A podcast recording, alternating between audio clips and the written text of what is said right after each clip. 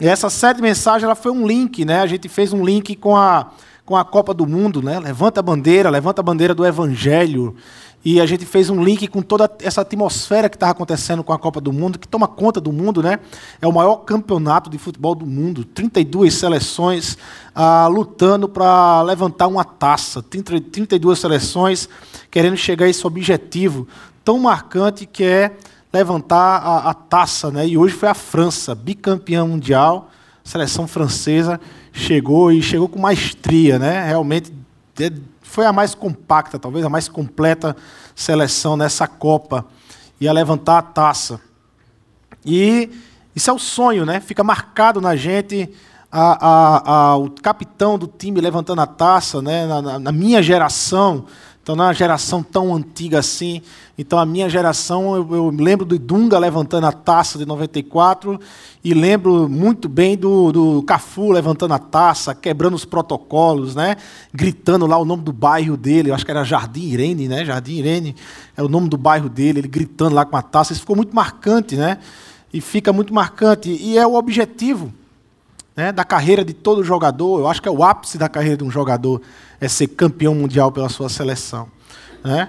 E durante esses meses, dois meses, oito mensagens, nós trouxemos aqui para a Igreja Batista Zona Sul essa, essa série de mensagens que era falando de um outro jogo que a igreja joga aqui na Terra, de um outro campeonato que é disputado aqui na Terra, que é a, esse jogo de, de, de exercer a missão de Deus aqui na Terra esse jogo de levantar a bandeira do Evangelho aqui, da, aqui na terra, da necessidade da gente entender essa ideia e esse chamado de ser sal e luz aqui na terra, da necessidade de a gente cumprir esse ID.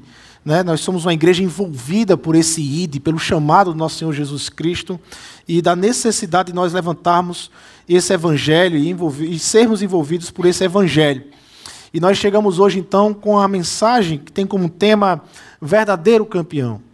O que é um verdadeiro campeão? Quem é que levanta a taça ah, ah, verdadeiramente? Quem é que levanta a taça nesse campo, trazendo para o nosso campo, dentro do cristianismo, dentro dessa perspectiva de reino de Deus? Quem é campeão no reino de Deus? Ou o que é que significa ser campeão no reino de Deus? Né? O que é ter esse título? O que é ser campeão no reino de Deus? E aí eu convido os irmãos a abrirem lá em Romanos capítulo 7. A mensagem, na verdade, vai ser Romanos 8, mas é, é, faz parte do contexto Romanos 7. A partir do. A gente pega a partir do verso 21. É, a partir do verso 7, Paulo ele vai então nos, nos apresentar essa luta contra o pecado. Alguns teólogos vão dizer que aqui se trata de um personagem que Paulo ah, apresenta, outros vão defender que é o próprio Paulo lutando contra a carne, enfim. Eu, cre eu creio, minha linha mais é, é, é, o próprio Paulo. Né? Paulo não era nenhum ser é, perfeito, né? fora da, da casta da humanidade, fora da. É um ser humano como a gente. E ele apresenta aqui essa luta. Essa luta que ele tinha antes de, do, do, do Espírito Santo chegar na vida dele. Antes dele ser alcançado pelo Espírito Santo. E ele apresenta essa luta aqui, mas basta a gente ler a partir do verso 21. Ele diz assim: Olha, assim encontro esta lei que atua em mim. Quando quero fazer o bem, o mal está junto a mim.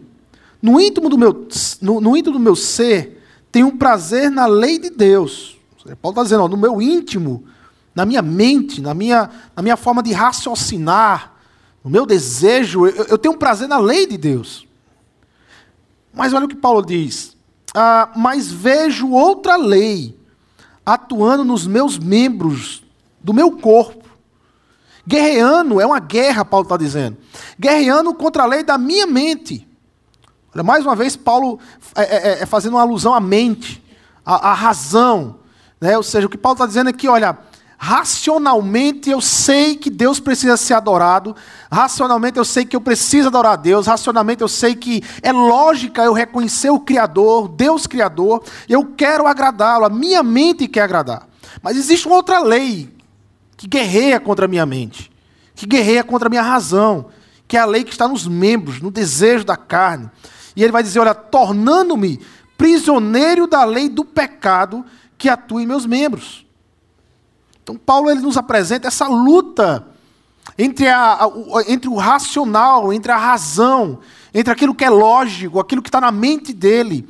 Ele, ele conhece a lei de Deus, ele conhece a lei dada por Deus, ele sabe o que agrada a Deus. Ele sabe, ele, ele, ele, pode explicar a você doutrinariamente, ele pode fazer uma exegese para você de toda a lei de Deus, porque está tá muito bem gravado na mente dele. O problema é que existe uma outra lei nos membros do corpo, na carne, no desejo. E essa lei, ela interrompe a razão, ela é maior do que a razão.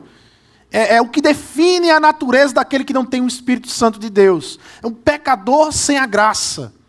É, não consegue agradar a Deus. E aí ele termina no verso 24, brandando um, um, grito de desespero: A miserável homem que eu sou, quem me libertará do corpo sujeito a esta morte? E aqui, certamente, Paulo tem em mente algo que era muito anormal na cultura no primeiro século, onde Paulo vivia, em que os soldados romanos, os judeus, eles não pegavam em cadáveres. Né?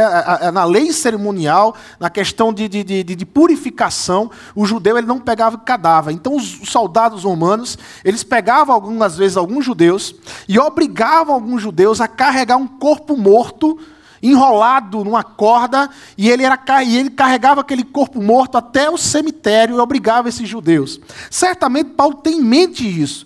Quem me livrará do corpo dessa morte? Ou seja, quem é que vai tirar esse corpo morto que está em cima de mim? Eu estou carregando esse corpo morto, mas quem é que tira esse corpo morto?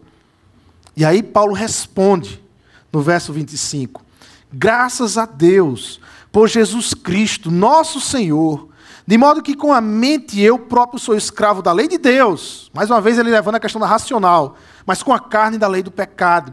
Mas graças a Deus, porque ele entende que é Jesus que vem para desatar é Jesus que vem para cortar essa corda e tirar esse corpo morto, ao ponto que você agora, sem um corpo, pode se ajeitar para Deus e andar livre, leve, solto com o Senhor. Andar livre para com Deus, na sua adoração livre com Deus sem precisar mais carregar corpo morto. É isso que Paulo está dizendo aqui. E aí Paulo termina o verso 24, mais uma vez, lembrando a, a, da, da, da, da, perspectiva do homem sem o Espírito. Mais uma vez ele lembra aquele que está lendo aqui, ele vai lembrar, olha, a, quanto à minha mente, eu sou escravo da lei de Deus. Quanto à minha, quanto à minha razão, quanto à minha racionalidade, quanto à minha inteligência, a minha forma de pensar, a minha lógica. Eu sou escravo à lei de Deus. Eu sei que Deus existe. Eu sei que a lei é agradável. Eu sei que a lei é santa. Eu, eu sei como agradar a Deus. Mas ele termina dizendo, mas com a carne da lei do pecado. Ele, ele expõe esse dilema. Ele termina o capítulo 7, mais uma vez, reforçando o dilema. Mais uma vez, reforçando o dilema. Paulo está escrevendo para uma igreja em Roma, uma igreja que tinha tanto judeus como gentios. Judeus e gentios faziam parte dessa igreja. Ou seja, judeus que conheciam a lei, que conheciam todo o aspecto da antiga aliança, mas também era, era uma igreja constituída por gentios, por romanos, por gregos, por gente que conhecia muito bem a filosofia grega, que na época a principal filosofia do primeiro século, a filosofia estoica. A principal filosofia do primeiro século. Então, Paulo escreve para uma igreja que tem perspectivas do Antigo Testamento, da Antiga Aliança, mas que também tem perspectivas estoicas, da filosofia estoica. E essas duas perspectivas, essas duas perspectivas, defendiam uma liberdade conquistada. Defendiam a ideia de você conquistar a sua liberdade. A perspectiva judaica onde se você cumprir as leis de Deus, se você é, é, cumprir toda a lei de Deus, você é livre para com Deus. Você pode construir o seu caminho de salvação cumprindo as leis de Deus. Mas tinha também a perspectiva filosófica, estoica daquela época, dos gentios que estavam dessa igreja. em que o estoicismo ele dizia que se você não se apegar ao material lá fora, se você não se apegar ao terreno, se você não se apegar às questões materiais, mas apenas viver pela razão, apenas viver pelo logos, pela razão, por esse poder racional que vai lhe libertar você de desejos carnais, você pode ser livre aqui na terra. Havia essas duas perspectivas dentro da igreja do Senhor. E Paulo ele apresenta e vai dizer: olha, nem a lei e nem a razão vai libertar você. A única forma de você ser livre em Deus é através do Espírito Santo. É o Espírito que lhe liberta. É por isso que no capítulo 7, quase Paulo não menciona Espírito. Uma vez Paulo menciona, e mesmo assim ele não aprofunda, ele meio que de passagem. É por isso que no capítulo 8, o Espírito Santo é mencionado 17 vezes. Ora Espírito de Deus, ora Espírito de Cristo, ora Espírito Santo. 17 vezes só no capítulo 8. Espírito Santo é mencionado. No capítulo 7, quem é o centro das atenções é o homem.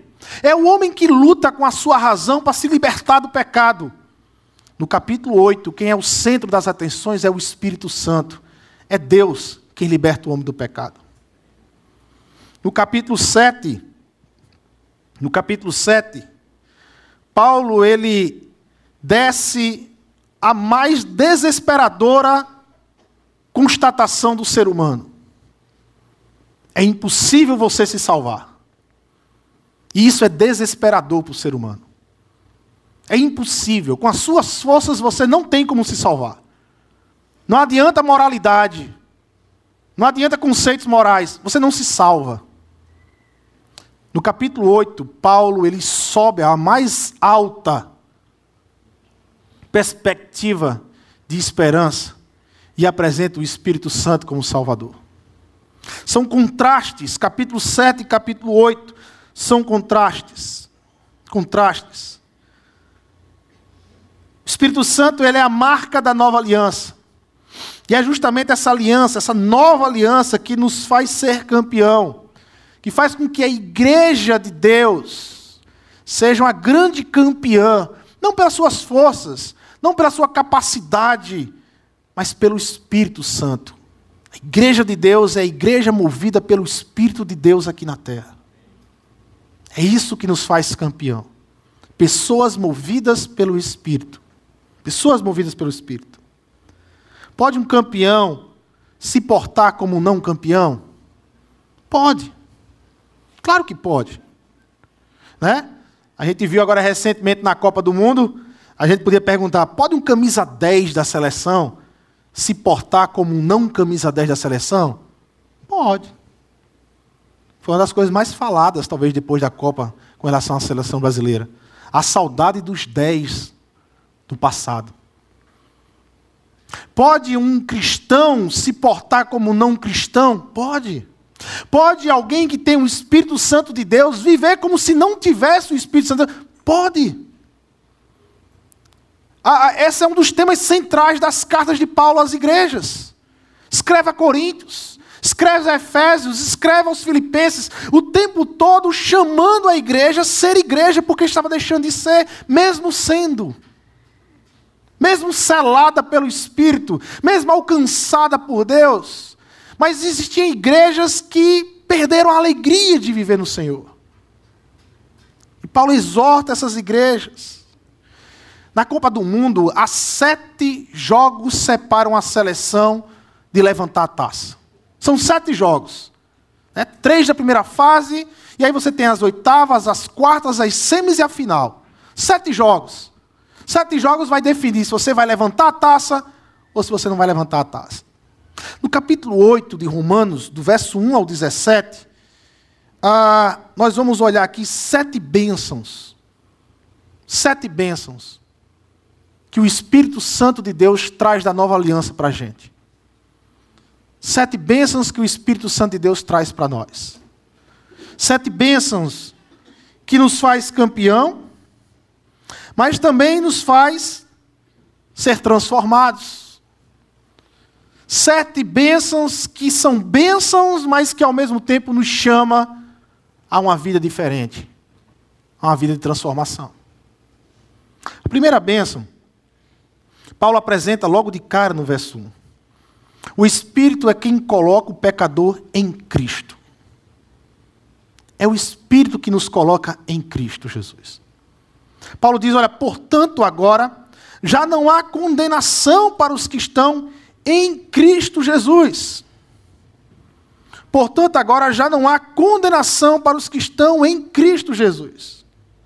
Essa expressão que vai se repetir nas cartas de Paulo, em Cristo Jesus, estar em Cristo, era muito importante para Paulo. Havia um significado tremendo dessa expressão estar em Cristo. A ideia é de uma segurança total.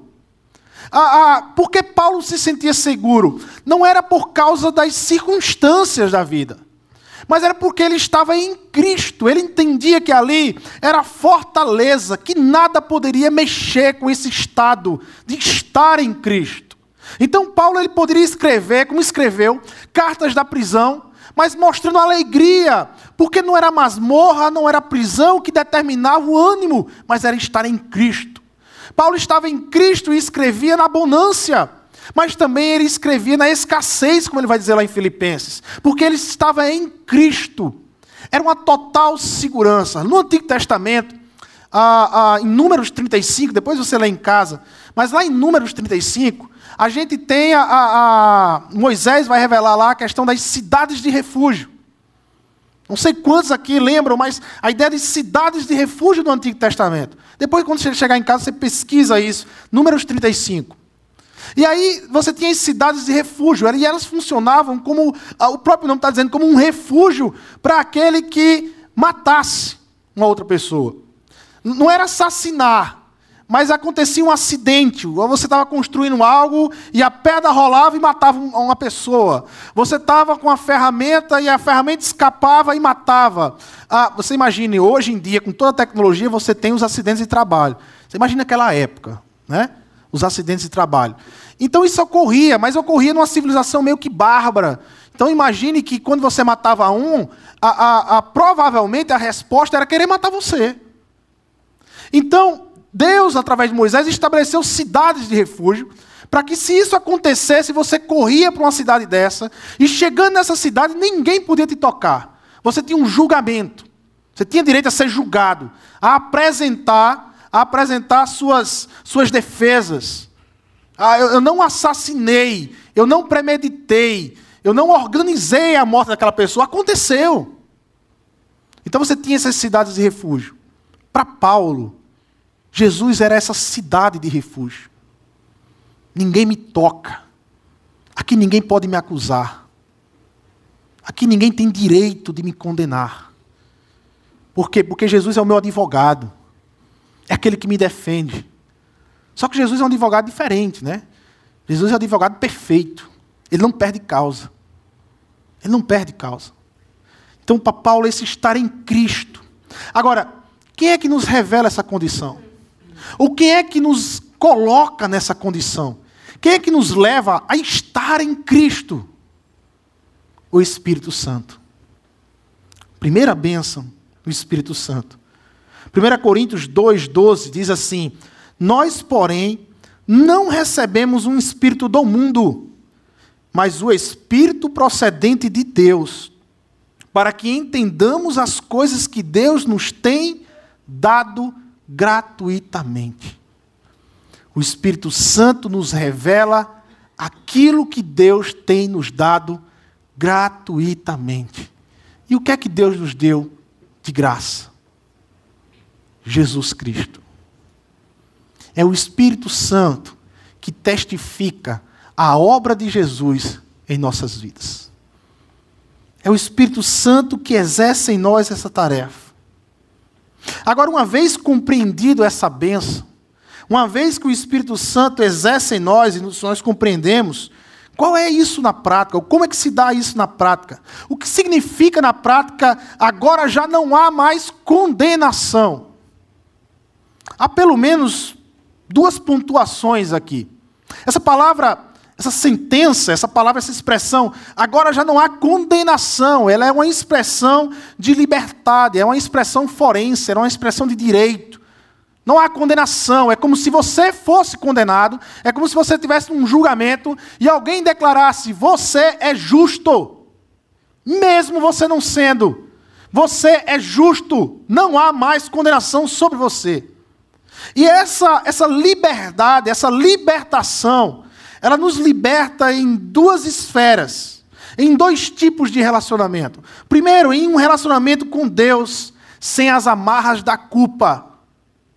Nós somos libertos da culpa. Nós estamos livres para testemunhar um relacionamento, para desenvolver um relacionamento com Deus, sem estar trazendo peso de culpa sobre nossas costas. Olha o que é que Paulo diz no verso 33, no próprio capítulo 8, dentro do mesmo contexto. Olha o que é que Paulo diz: Quem fará alguma acusação contra os escolhidos de Deus? Essa é a pergunta que Paulo está fazendo. Quem fará alguma acusação contra os escolhidos de Deus? Contra aqueles que têm o Espírito Santo de Deus, contra aqueles que pertencem a Deus, que são filhos de Deus. Paulo responde: é Deus que o justifica. Paulo ele não dá brechas. Olha, quem justifica esse pecador, quem me justifica é Deus. Se você me apresentar hoje alguém mais poderoso que Deus, eu posso reavaliar a, a declaração de liberdade. Mas se não tem e não existe, porque Deus é o que criou todas as coisas, então a minha declaração de liberdade está fundamentada em Deus, na declaração dele. Ninguém, absolutamente ninguém, pode lhe condenar. A sua mente não pode lhe condenar. O seu coração não tem poder de lhe condenar. As pessoas lá fora não têm poder de lhe condenar. Porque a declaração de justiça já foi dada por Deus. É isso que Paulo está dizendo. É isso que Paulo está dizendo. Uma outra coisa, no verso 34, ele mostra o motivo. Verso 34, quem os condenará? E aí ele vai dizer, por que nós não somos condenados? Ora, olha a obra. Foi Cristo Jesus que morreu. Não foi eu. Foi você que morreu. Foi Jesus que morreu. E ele continua, e mais, que ressuscitou. Ou seja, nenhum homem morreu e ressuscitou. A minha salvação está baseada naquele que morreu na cruz e que venceu a morte. Em outras palavras, naquele que tem todo o poder. Todo o poder. E mais, ele acrescenta, e está à direita de Deus e também intercede por nós. Quem pode nos condenar? Ninguém. Absolutamente ninguém. Ou nada pode nos condenar. Ah, mas a outra liberdade. Somos livres para desenvolvermos um relacionamento com Deus sem as amarras do pecado também. Deus nos libertou, Cristo Jesus nos libertou. O pecado não tem domínio sobre nossas vidas. Nós somos livres do pecado. O que é que o pecado? O que é pecado em última análise? Em essência, o que é pecar? É viver egoisticamente. Pecado é viver egoisticamente. Pecado é tirar Deus do centro e colocar Deus no, você no centro. Pecado é todas as vezes que você toma a atitude de querer manipular, de querer controlar, de querer ser o centro das atenções e não permitir que Deus seja o centro. E não permitir que Deus o controle. E não permitir, isso é pecado. Todas as outras formas de comportamento seguem essencialmente o coração egoísta do homem. Todos os outros pecados, adultério, morte, roubar, tudo vem de um coração egoísta. Tudo vem de um coração egocêntrico. Tudo vem de um coração que quer controlar as coisas. Isso é pecado. Pois bem, o que Paulo está dizendo é que é possível, agora com o Espírito Santo, você viver sem ser o centro das atenções. É possível agora, sem o Espírito Santo, você viver tendo Deus no centro. É possível você viver uma vida reorganizada, de acordo com a criação antes da queda, onde Deus era o centro de todas as coisas. É possível. É possível você se reestruturar. E é possível não na mais na frente. É possível não amanhã. Não daqui a um mês, daqui a um ano. É possível agora. É possível hoje. Essa é a expressão que Paulo está dizendo. Portanto, agora, já não há condenação para os que estão em Cristo Jesus. É hoje. É agora.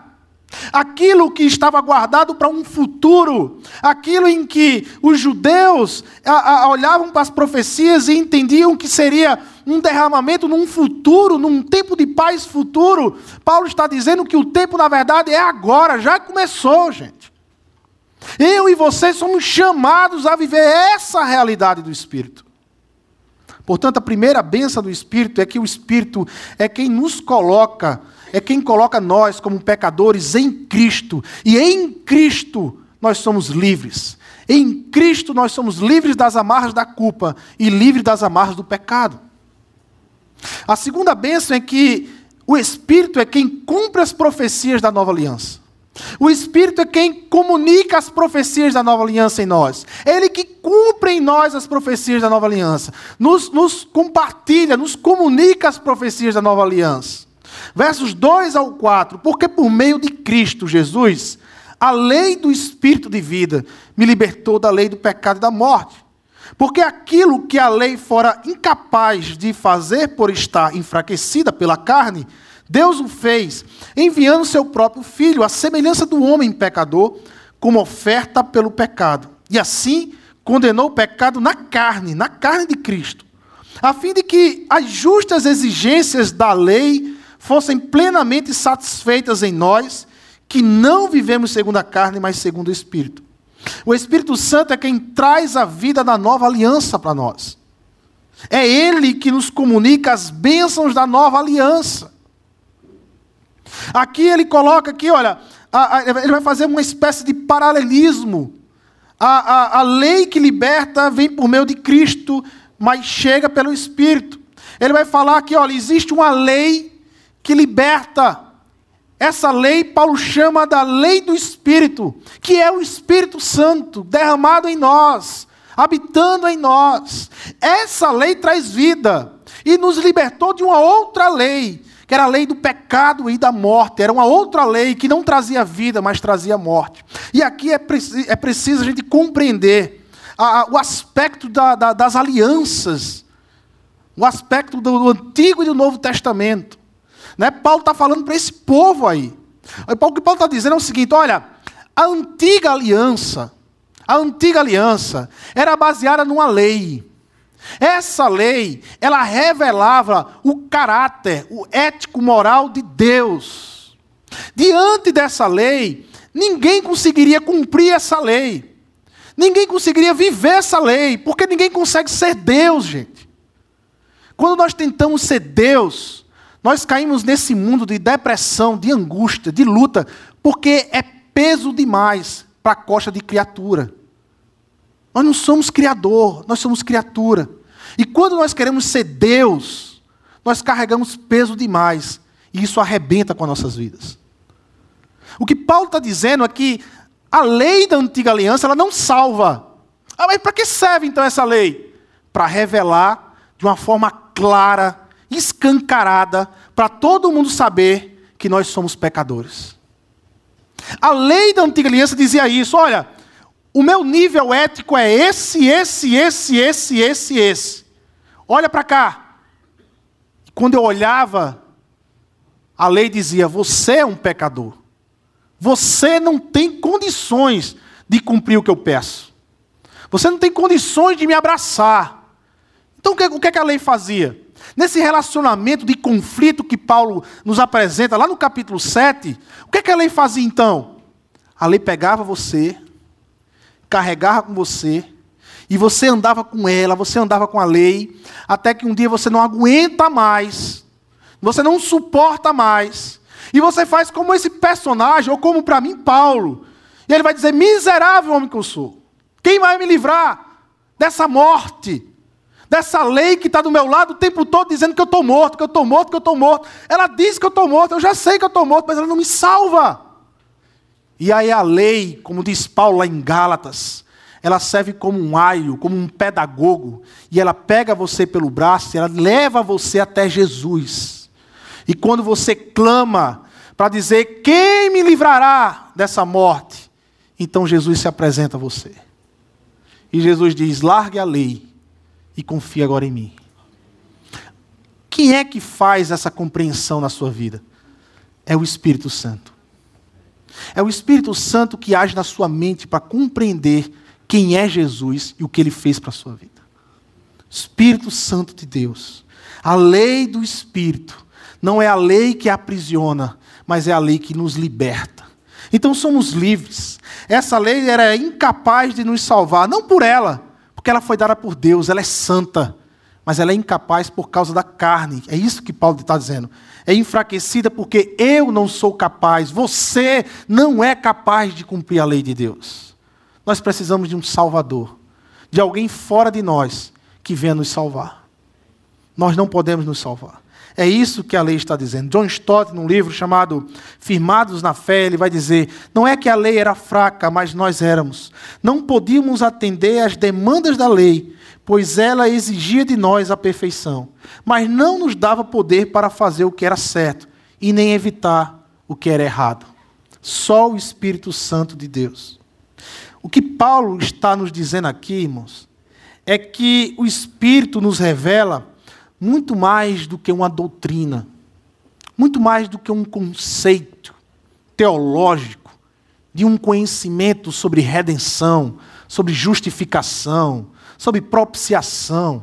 E aí a gente tem todos os conceitos guardados, aprendemos direitinho todos os conceitos, mas o que Paulo está dizendo é que o Espírito Santo, ele torna isso, que até então está só no seu conceito, na sua razão, o Espírito Santo torna isso uma experiência. Uma experiência pessoal, sua com a redenção, sua com a justificação, sua com a propiciação. É a sua experiência com o Espírito Santo é que faz isso em nós. Ele faz com que conceitos com que conhecimentos, coisas que ficavam apenas na mente, como Paulo vai dizer lá no capítulo 7 de Romanos, coisas que estavam na mente, agora, agora descem para o coração. Descem para o coração. Coisas que estavam na mente passam a ser desejáveis por a gente. Eu desejo agradar a Deus. Eu luto contra o pecado. Eu tenho um ódio do pecado eu começo a ter a minha mente transformada pelo Espírito. Me relacionando com Deus, me aprofundando com Deus, a partir do Espírito Santo. Em Cristo, as justas exigências da lei foi plenamente satisfeita. Esta obra nós recebemos pela vida do Espírito. A terceira bênção é a mentalidade transformada pelo Espírito. A mentalidade transformada pelo Espírito. Versos 5 a 8. Quem vive segundo a carne tem a mesma vontade para o que a carne deseja, mas quem, de acordo com o Espírito, tem a mente voltada para o que o Espírito deseja, a mentalidade da carne é morta, mas a mentalidade do Espírito é vida e paz. A mentalidade da carne é inimiga de Deus, porque não se submete à lei de Deus e nem pode fazê-lo. Quem é dominado pela carne não pode agradar a Deus. Há um contraste aqui sucinto mais uma vez. Né? Ah, no primeiro contraste, Paulo vai usar da lei do espírito e a lei da carne. A lei da carne gera morte, a lei do espírito gera vida. E aqui Paulo traz um outro contraste. Né? A mentalidade da carne com a mentalidade do espírito. A mentalidade da carne que traz vida e paz, a mentalidade do espírito que traz morte. Ou mentalidade da carne que traz morte e a mentalidade do espírito que traz vida e paz. Mais uma vez esse contraste. Há um contraste aqui. Paulo nos apresenta dois estilos de vida. Um, um estilo restaurado pelo Espírito Santo, e a outra, inutilizada, iludida sem o Espírito Santo. Um que vive a mentalidade do Espírito, o outro que vive a mentalidade da carne. A ideia de mentalidade aqui é a ideia de desejo, de querer, do desejo de querer. É importantíssimo a gente entender que Romanos capítulo 8 é, é um padrão que Paulo está trazendo. É o ideal de Deus para o cristão. É como se você perguntasse para Paulo: Paulo, o que, que seria um cristão ideal aqui na terra? O que, que seria um cristão ideal? É lógico que Paulo sabe que não existe cristão perfeito.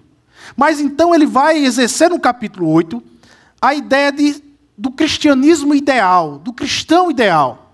Não é que eu estou vivendo tudo isso aqui, mas agora, a partir do capítulo 8, eu tenho um norte, eu tenho um direcionamento, eu tenho um referencial. Você não vai chegar a canto nenhum sem um referencial. Você não chega a canto nenhum. Você vai para a estrada, você tem que ter um referencial. Você tem que saber para onde você vai, aonde você quer chegar. É, é, isso aqui, o capítulo 8 é isso. Ó, não é que eu seja isso, mas agora eu sei o que é ser um cristão ideal. Agora eu tenho o meu referencial. Agora eu tenho como olhar e identificar o que eu estou vivendo e o que eu não estou vivendo. E passar a construir esse referencial na minha vida. É isso que o capítulo 8 é para a igreja de Romanos, é isso que o capítulo 8 é para Paulo quando ele escreve, e é isso que o capítulo 8 é para nós hoje. Um referencial. Que tipo de cristianismo é o ideal? Que tipo de cristão é o ideal? Capítulo 8 de Romanos.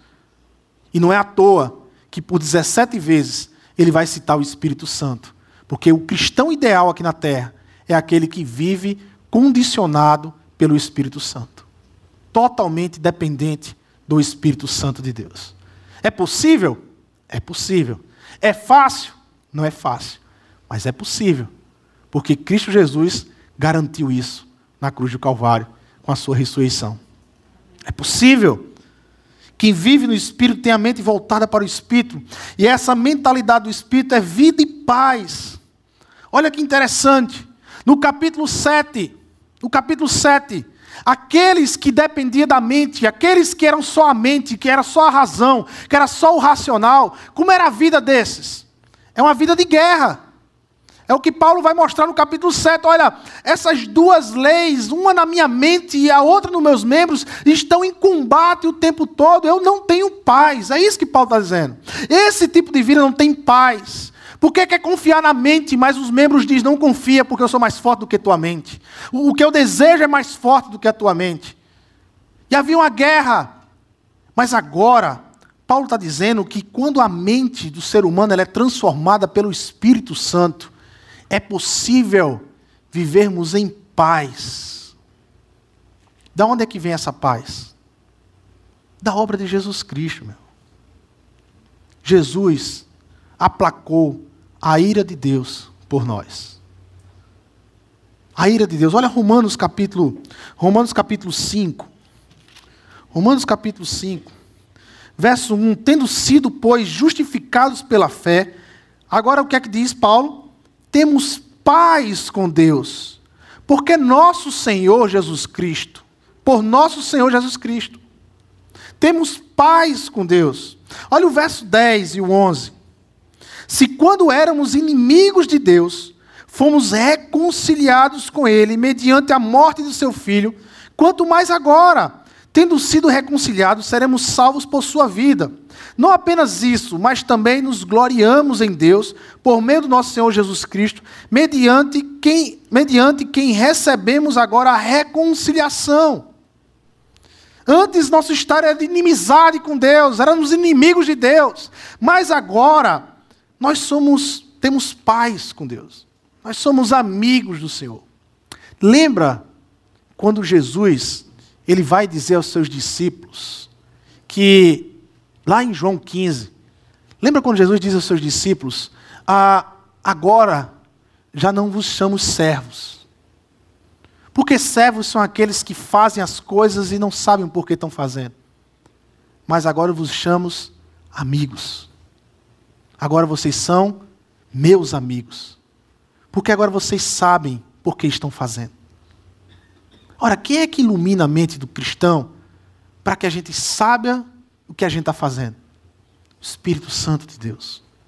O Espírito Santo, que ilumina a nossa mente, que deixa de uma forma muito clara quem é Jesus, o que ele fez por nós, por que estamos aqui e para onde estamos indo. Muito clara. Espírito Santo de Deus, que fala ao nosso coração. E esses que vivem o Espírito Santo de Deus têm essa mente transformada. Como diz lá em Gálatas, os frutos do Espírito é amor, alegria, paz, paciência, amabilidade, bondade, fidelidade, mansidão e domínio próprio. Contra essas coisas não há lei. Não há lei. Os que pertencem a Cristo Jesus crucificaram a carne com as suas paixões e os seus desejos. Se vivemos pelo Espírito, andemos também pelo Espírito. Paulo não tinha dúvida que o Espírito Santo de Deus estava nas igrejas da Galácia. Mas o que Paulo está dizendo para essa igreja é: já que vocês têm o Espírito Santo, ande pelo Espírito. Porque tem pessoas que têm o Espírito Santo, mas quer andar pelas suas próprias mãos, pela sua própria vontade, pelos seus próprios desejos. Ande pelo Espírito. Terceira benção, mentalidade transformada. Quarta benção. A quarta benção é que o Espírito Santo de Deus ele habita em nós. Nós somos moradas de Deus, casa do Senhor aqui na terra. Entretanto, vocês não estão sob o domínio da carne, mas do Espírito. Se de fato o Espírito de Deus habita em vocês, e se alguém não tem o Espírito de Cristo, não pertence a Cristo. Mas se Cristo está em vocês, o corpo está morto por causa do pecado, mas o Espírito está vivo por causa da justiça. Com Paulo não existe meio termo. Ou você está em Cristo, ou você não está. Ou você tem o Espírito Santo de Deus, ou você não tem o Espírito Santo de Deus. Ou você é cristão, ou você não é cristão. Não tem essa em cima do muro. Não tem essa coisa, ainda vou me decidir. Porque Paulo entendia que a ação do Espírito era convencer o homem do pecado. Portanto, não tem essa de eu, eu vou me decidir. Não. Humanamente falando, humanamente falando, quando a gente faz um apelo aqui, olha, você recebeu a Deus hoje. Você que entendeu a mensagem, vem aqui à frente, quer entregar o seu coração. Humanamente falando, uma perspectiva local, hoje, temporal. Às vezes a gente pensa assim, ó, eu preciso dar o primeiro passo. E aí você dá o primeiro passo e você vem à frente e você declara: Olha, eu quero declarar Jesus é meu Senhor. Mas não sabe você que para que tudo isso acontecesse, o Espírito Santo já falava no seu coração. É o Espírito Santo que lhe chama lhe induz, lhe aproxima, lhe apazigua com Deus e apresenta Cristo bem real para a sua vida. É ação no coração, na razão do homem, no intelecto do homem, na lógica do homem. O Espírito Santo age aí e o chama a viver uma realidade diferente com o Senhor Deus e com Jesus Cristo. É aí que o Espírito Santo age. É possível é possível em que, mesmo tendo o Espírito Santo, a gente queira viver como se ele não existisse. Olha o que é que Paulo diz lá em 1 Coríntios 3,16. 1 Coríntios 3,16, olha o que o texto diz. 1 Coríntios 3,16. Vocês não sabem que são santuários de Deus e que o Espírito de Deus habita em vocês? Olha o que Paulo está perguntando a essa igreja. Olha, vocês não sabem que são santuários de Deus e que o Espírito de Deus habita em vocês? O santuário de Deus não é isso aqui. Isso aqui é cimento. Isso aqui é pedra. Isso aqui é alumínio. Isso aqui não fala, isso aqui não age, isso aqui não abraça, isso aqui é incapaz de amar. Isso aqui é incapaz de dar um glória a Deus. Isso aqui não é o santuário.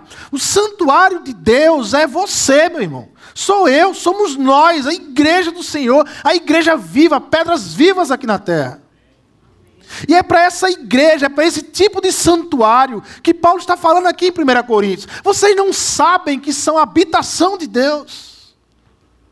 Vocês ainda não se perceberam disso, porque existia crentes na igreja de Coríntios que, mesmo tendo o Espírito Santo de Deus, há muito tempo já não vivia pelo Espírito. Talvez nem sabia mais o que é que o Espírito Santo é na vida deles. Não entendia o que é o Espírito Santo. E por isso que Paulo ele faz um questionamento meio que básico na vida de um cristão. Você não sabe que tem o Espírito Santo de Deus? Que Deus está em você, lhe selando, que lhe salvou, revelando as verdades eternas dele. Você não sabe disso sensibilidade pelo Espírito Santo, ser usado pelo Espírito Santo.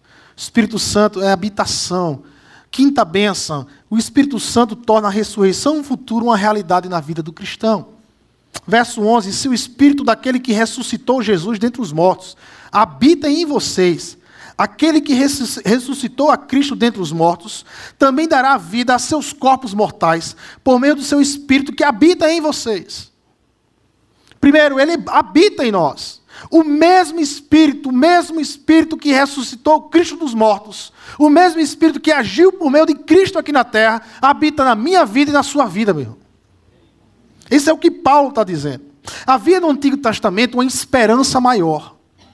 Havia no Antigo Testamento uma esperança de glória, de um tempo de ouro, de um tempo em que Deus decidiria habitar aqui na terra, em que toda maldade, que todo pecado se cessaria aqui na terra, em que o reino de Deus, Israel, reinaria para sempre.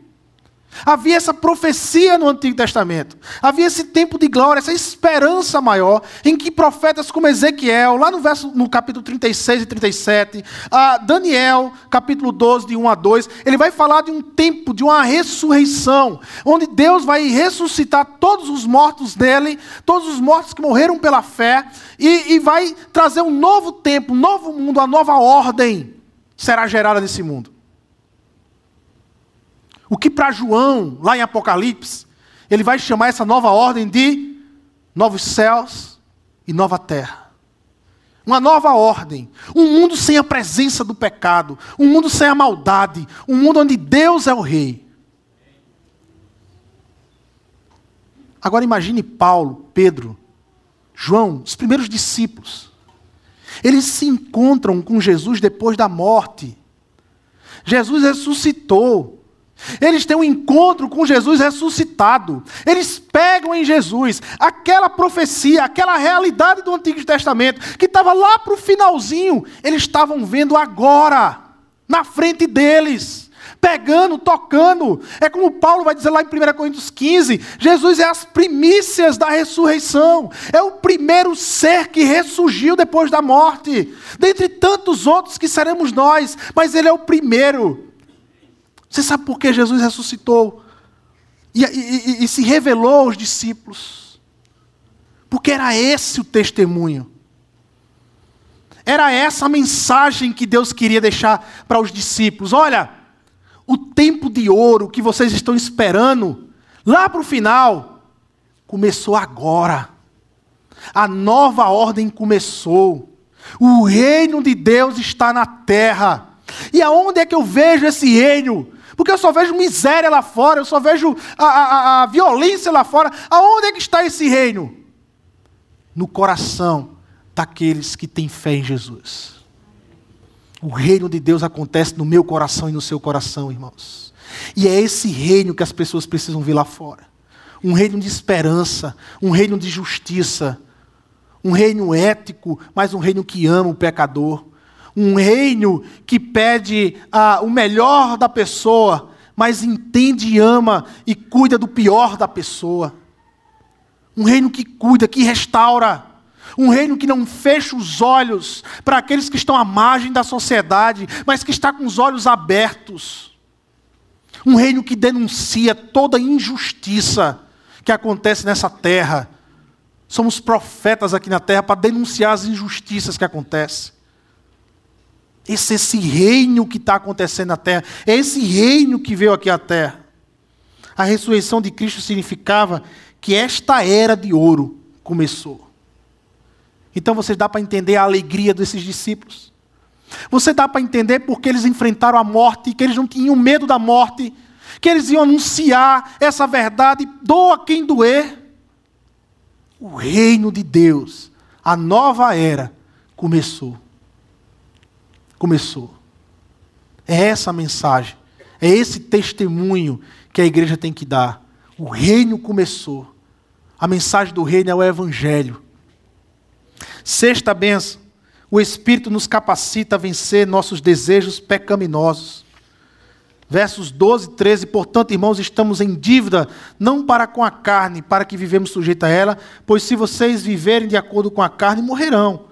Mas se pelo Espírito fizerem morrer, os atos do corpo viverão.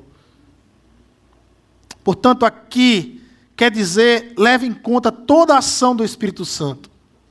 Ele começa o versículo dizendo, portanto, ou seja, por tudo isso que o Espírito Santo anunciou a você, por tudo isso que Cristo fez, que o Espírito Santo comunicou a você, por tudo isso, não vive mais devendo como se não, não vive como se estivesse devendo a carne. Você não deve a carne. Não queira viver querendo agradar a carne, mas queira agradar a Deus. Entenda, mais uma vez eu quero repetir. Essa proposta de Paulo é a proposta do cristão ideal. Do cristão ideal. E o que é então viver, a, a, a, o que é viver pelo Espírito? O que é viver de acordo com o Espírito e não de acordo com a carne? É ter ódio do pecado como Deus tem ódio do pecado. Talvez uma hora ou outra nós caímos, mas o pecado já não é mais uma coisa natural na vida do cristão. Não pode ser na vida do cristão algo natural pecar. Porque nós temos ódio dele. E quando pecamos, nós temos raiva, ódio. Se o pecado se materializasse, nós queríamos matar o pecado. Porque a nossa mente já está transformada pelo Espírito. E o Espírito Santo é quem combate. Olha, olha, olha que interessante no texto 13. Pois se vocês viverem de acordo com a carne, morrerão. A ideia é: olha, se vocês se formarem de acordo com a carne, se vocês continuamente vocês vivem de acordo com a carne, se isso não aflige nada em vocês, então vocês não têm o Espírito Santo de Deus. Se você não tem raiva de pecar, é natural pecar para você, então você não tem o Espírito Santo de Deus. E certamente vocês morrerão. Agora, mas se pelo Espírito fizerem morrer os atos do corpo, viverão. Olha só que palavra interessante. Se pelo Espírito Paulo está dizendo que é pelas nossas forças. Paulo está dizendo que é pela nossa capacidade. Paulo está dizendo que é pelo meu braço. É pela minha força, é pela minha determinação, é pelo meu intelecto. Não. Só é possível vencer o pecado pelo Espírito Santo de Deus. Algumas vezes eu costumo, aqui e acolá, pegar um irmão ou outro na, conversando comigo, dizendo: Pastor, a partir de agora eu não peco mais a partir de agora basta, isso já durou na minha vida até hoje, eu não peco mais, eu não peco mais, eu escuto tudo aquilo, e no final eu digo agora, sente aqui. Eu quero falar com você sobre Espírito Santo, sobre vida dependente do Espírito. Porque toda essa sua determinação não vale de nada com relação à carne. Eu confio no Espírito, eu não confio em você. E você, eu sei que você vai cair daqui a um mês. Mas se eu e você, e se você entender em confiar no Espírito, você vai ver o que o Espírito Santo pode fazer na sua vida. O problema é que as pessoas querem uma libertação instantânea. Vivemos num mundo rápido, onde as coisas têm que ser tudo rápido, tudo ligeiro, onde a, a, Deus tem que me libertar rapidamente do pecado, mas eu não quero desenvolver um relacionamento com Deus. Eu não quero mais parar para ler as Escrituras. Eu não quero mais parar para orar. Eu não quero mais lá, parar para ouvir Deus, ficar calado, só ouvir Deus. Eu não quero mais parar para meditar no que eu estou lendo. Eu não quero mais parar para servir. Eu não quero mais parar para me relacionar com Deus e com o Espírito Santo de Deus. Mas eu quero que a coisa aconteça assim na minha vida. E não acontece. O problema é esse: não acontece. Mas a partir do momento que você se relaciona com o Espírito Santo, e que você busca o Senhor no seu relacionamento, daqui um mês, daqui a seis meses, você vai ver como mudou a sua vida. Daqui um ano, você vai ver como você mudou. Daqui a cinco anos, se relacionando intensamente com Deus, você vai ver como mudou a sua vida. Você vai ver o agir do Espírito Santo na sua vida, lhe mudando, lhe transformando. E a sétima e última benção. Sete jogos, né? Que é para ser campeão sete bênçãos para que nos torna esse cristão ideal que Paulo diz. O Espírito nos torna filhos e herdeiros. E aqui a gente tem, sem dúvida nenhuma, um dos textos mais lindos da palavra. Talvez um dos textos que mais lemos ou mais nos chamamos a atenção. Porque tem muita gente, muita gente, no dia a dia da nossa vida, querendo dizer quem nós somos. Tem muita gente querendo apontar o dedo para dizer quem você é. Tem muita gente querendo trazer para você uma identidade que não é sua, que não lhe pertence. Mas que as circunstâncias da vida, o momento da vida, as lutas da vida, ou pessoas que nos cercam, ficam apontando o dedo, ou ficam fazendo com que a gente ache que a gente é uma coisa que a gente não é. Mas aqui, o Espírito Santo nos revela quem nós somos. Verso 14. Porque todos os que são guiados pelo Espírito de Deus são filhos de Deus. Pois vocês não receberam um espírito que os escravize para novamente temer. Não estabeleça o seu relacionamento com Deus pelo medo. Você não precisa mais estabelecer um relacionamento de medo com Deus, porque Deus não é um Deus carrasco. Porque Deus não é um Deus que está com um chicote esperando você cair, vacilar, para apresentar o chicote para você.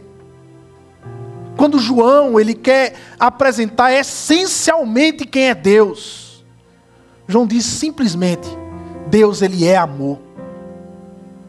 Quando Deus decidiu se revelar aos pecadores, como eu e você, como foi que ele se revelou? Ele se revelou através do filho dele. Como diz Jesus lá para Filipe. Filipe faz aquela pergunta: Ah, Jesus, quando é que eu vou ver o Pai? E Jesus diz a Filipe: Filipe, eu estou tanto tempo com vocês, e você ainda vem me perguntar como é que vai ver o Pai? Quem vê a mim, vê o Pai. Jesus se revelou para a gente na cruz do Calvário. Quando o filho dele derramou sangue por mim e por você. Jesus se revelou para a gente vencendo a morte ao terceiro dia. Quando o filho dele venceu a morte, pelo poder do Espírito Santo de Deus. E revelou o início de uma nova era para esse mundo, para a minha vida e para a sua vida. Portanto, quando o mundo quiser dizer quem você é, volte a ouvir a voz do Espírito. Porque é Ele que diz quem você é. Ele diz: Pois vocês não receberam um espírito que o escravize para novamente temer, mas receberam um espírito que os adota como filhos, por meio do qual nós chamamos Abba Pai. Abba Pai. Se somos filhos, então somos herdeiros, herdeiros de Deus e co-herdeiros com Cristo. Se de fato participamos dos seus sofrimentos, para que também participamos da sua glória. Nós somos filhos de Deus, filhos, herdeiros do Senhor, herdeiros de Cristo Jesus. É isso que nós somos. Essa é a nossa identidade aqui para sempre. Filhos de Deus, adotados por Deus. Não gerado como Jesus, mas adotados por Deus como filhos dele. Filhos dele. Quando Jesus ele ensinava os seus discípulos sobre oração, quando Jesus vai ensinar os seus discípulos sobre oração, e os discípulos estão perguntando: olha, nos ensinam oração, nós queremos um modelo, uma oração, como é que se ora? Jesus ele começa com uma frasezinha que, na época, sem dúvida nenhuma, foi um verdadeiro escândalo. Jesus ele começa dizendo: Aba Pai, meu Pai, Pai Nosso. Para um judeu isso era um escândalo. O nome de Deus não podia ser proferido, de forma alguma. Imagine essa intimidade de chamar Deus de Pai, mas era justamente isso que Jesus estava querendo ensinar. Eu vim para que vocês tenham a liberdade de olhar para Deus como Pai, porque eles são, porque Ele é Pai de vocês. Pai de vocês. A primeira vez que alguém é reconhecido como filho de Deus na Bíblia é Jesus Cristo. Davi, ele era o homem segundo o coração de Deus. Abraão foi o pai da fé. Israel era chamado povo de Deus. Mas filho, filho, foi Jesus. Você tem ideia agora para o apóstolo Paulo. Você tem ideia quando Paulo ele dizia, porque Paulo ele repetia tanto essa frase? Estar em Cristo. Porque em Cristo Paulo se sentia filho de Deus. Porque é justamente por estarmos em Cristo que eu e você somos filhos de Deus. Filhos de Deus.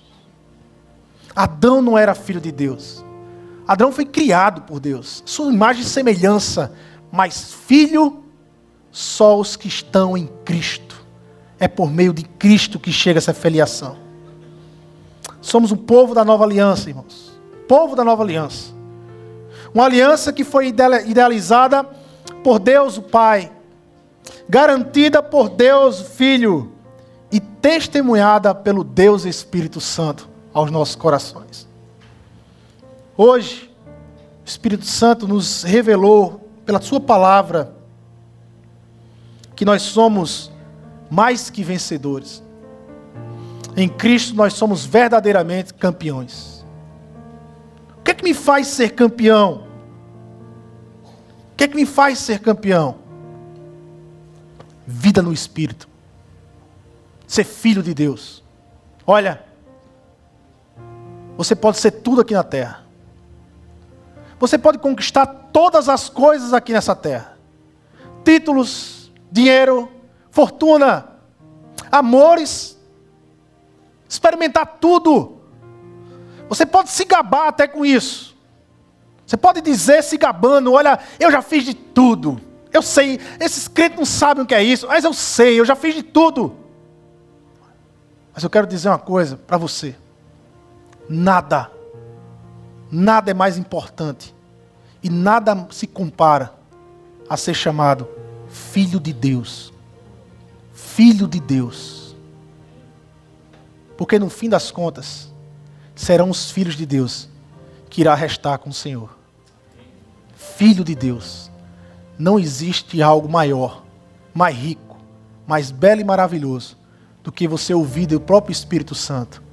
Você é filho de Deus filho do Senhor. Vamos orar? Durante toda a série, ela tem esse nome Levante a Bandeira. Quem é que tem que levantar a bandeira do Evangelho? Quem é que deve levantar a bandeira do Evangelho? São os filhos de Deus. Somos nós, chamados para levantar a bandeira do Evangelho. Senhor Deus e Pai, nós queremos aqui te agradecer por tua bondade, por teu amor, por tua misericórdia. Agradecer que no registro da tua palavra, no desejo que o Senhor tinha de registrar a tua palavra, de revelar a tua palavra para nós, o Senhor registrou o capítulo 8 de Romanos, que é o capítulo que fala de uma forma muito clara quem nós somos. Filhos de Deus. É um capítulo que nos desafia a olharmos para o Senhor como nosso Abba Pai, meu Pai, meu Pai que está nos céus, meu Pai que está no meu coração, meu Pai que me cerca. Nos desafia a ter essa intimidade com o Senhor. Mas também nos apresenta esse cristianismo ideal, essa forma campeã de se viver o cristianismo. Senhor Deus, Usa o teu espírito que está em nós para desenvolvermos mediante o teu poder. Usa o teu espírito que está em nós, Senhor, para desenvolvermos a tua palavra, para desenvolvermos a tua vontade sobre nossas vidas. Senhor, chega aqui no coração de cada um, cada um esta noite. Talvez alguns chegaram aqui, Pai amado, quebrados no relacionamento com o Senhor Talvez muitos chegaram aqui, talvez secos no relacionamento com o Senhor. Que hoje seja noite de restauração nesses corações. Que o Espírito Santo do Senhor, Pai amado, aqueça o coração desses irmãos. Que eles voltem a perceber que eles são a habitação do Espírito. O Senhor está neles. Que eles voltem hoje a ouvir. Talvez aquela palavra que há muito tempo ele já não ouve você é meu filho. Você é meu filho. Senhor Deus, talvez aqui tenha pessoas que ainda não tiveram a experiência de andar com o Senhor. Não tiveram a experiência de ouvir dentro da sua razão, da sua lógica, no íntimo do seu ser, pela fé, constatar todo o amor que o Senhor tem por ele. Mas que também hoje venha ser noite de libertação na vida dessas pessoas. E que teu Espírito, mais uma vez, realiza a obra, confirmando no coração desses, confirmando no coração desses, que são filhos do Senhor. Nos ajuda a carregar a bandeira do Evangelho. Certamente lá fora, Senhor, tem muita gente que precisa ouvir o Evangelho, que precisa ouvir o sussurrar do Espírito Santo de Deus, afirmando: Você é filho, você é filho. Nos ajuda a carregar essa bandeira, Senhor. No amor de Deus, o Pai, na graça do nosso Senhor Jesus Cristo, e na comunhão e na consolação do Espírito Santo de Deus. Nos despede em paz, Senhor. Nos dá uma semana, uma vida cheia do Espírito e cheia de oportunidades para anunciar as tuas verdades. É em teu nome, Jesus, que nós oramos e te agradecemos. Amém, amém e amém. Vamos ficar de pé, irmãos. Vamos louvar ao Senhor.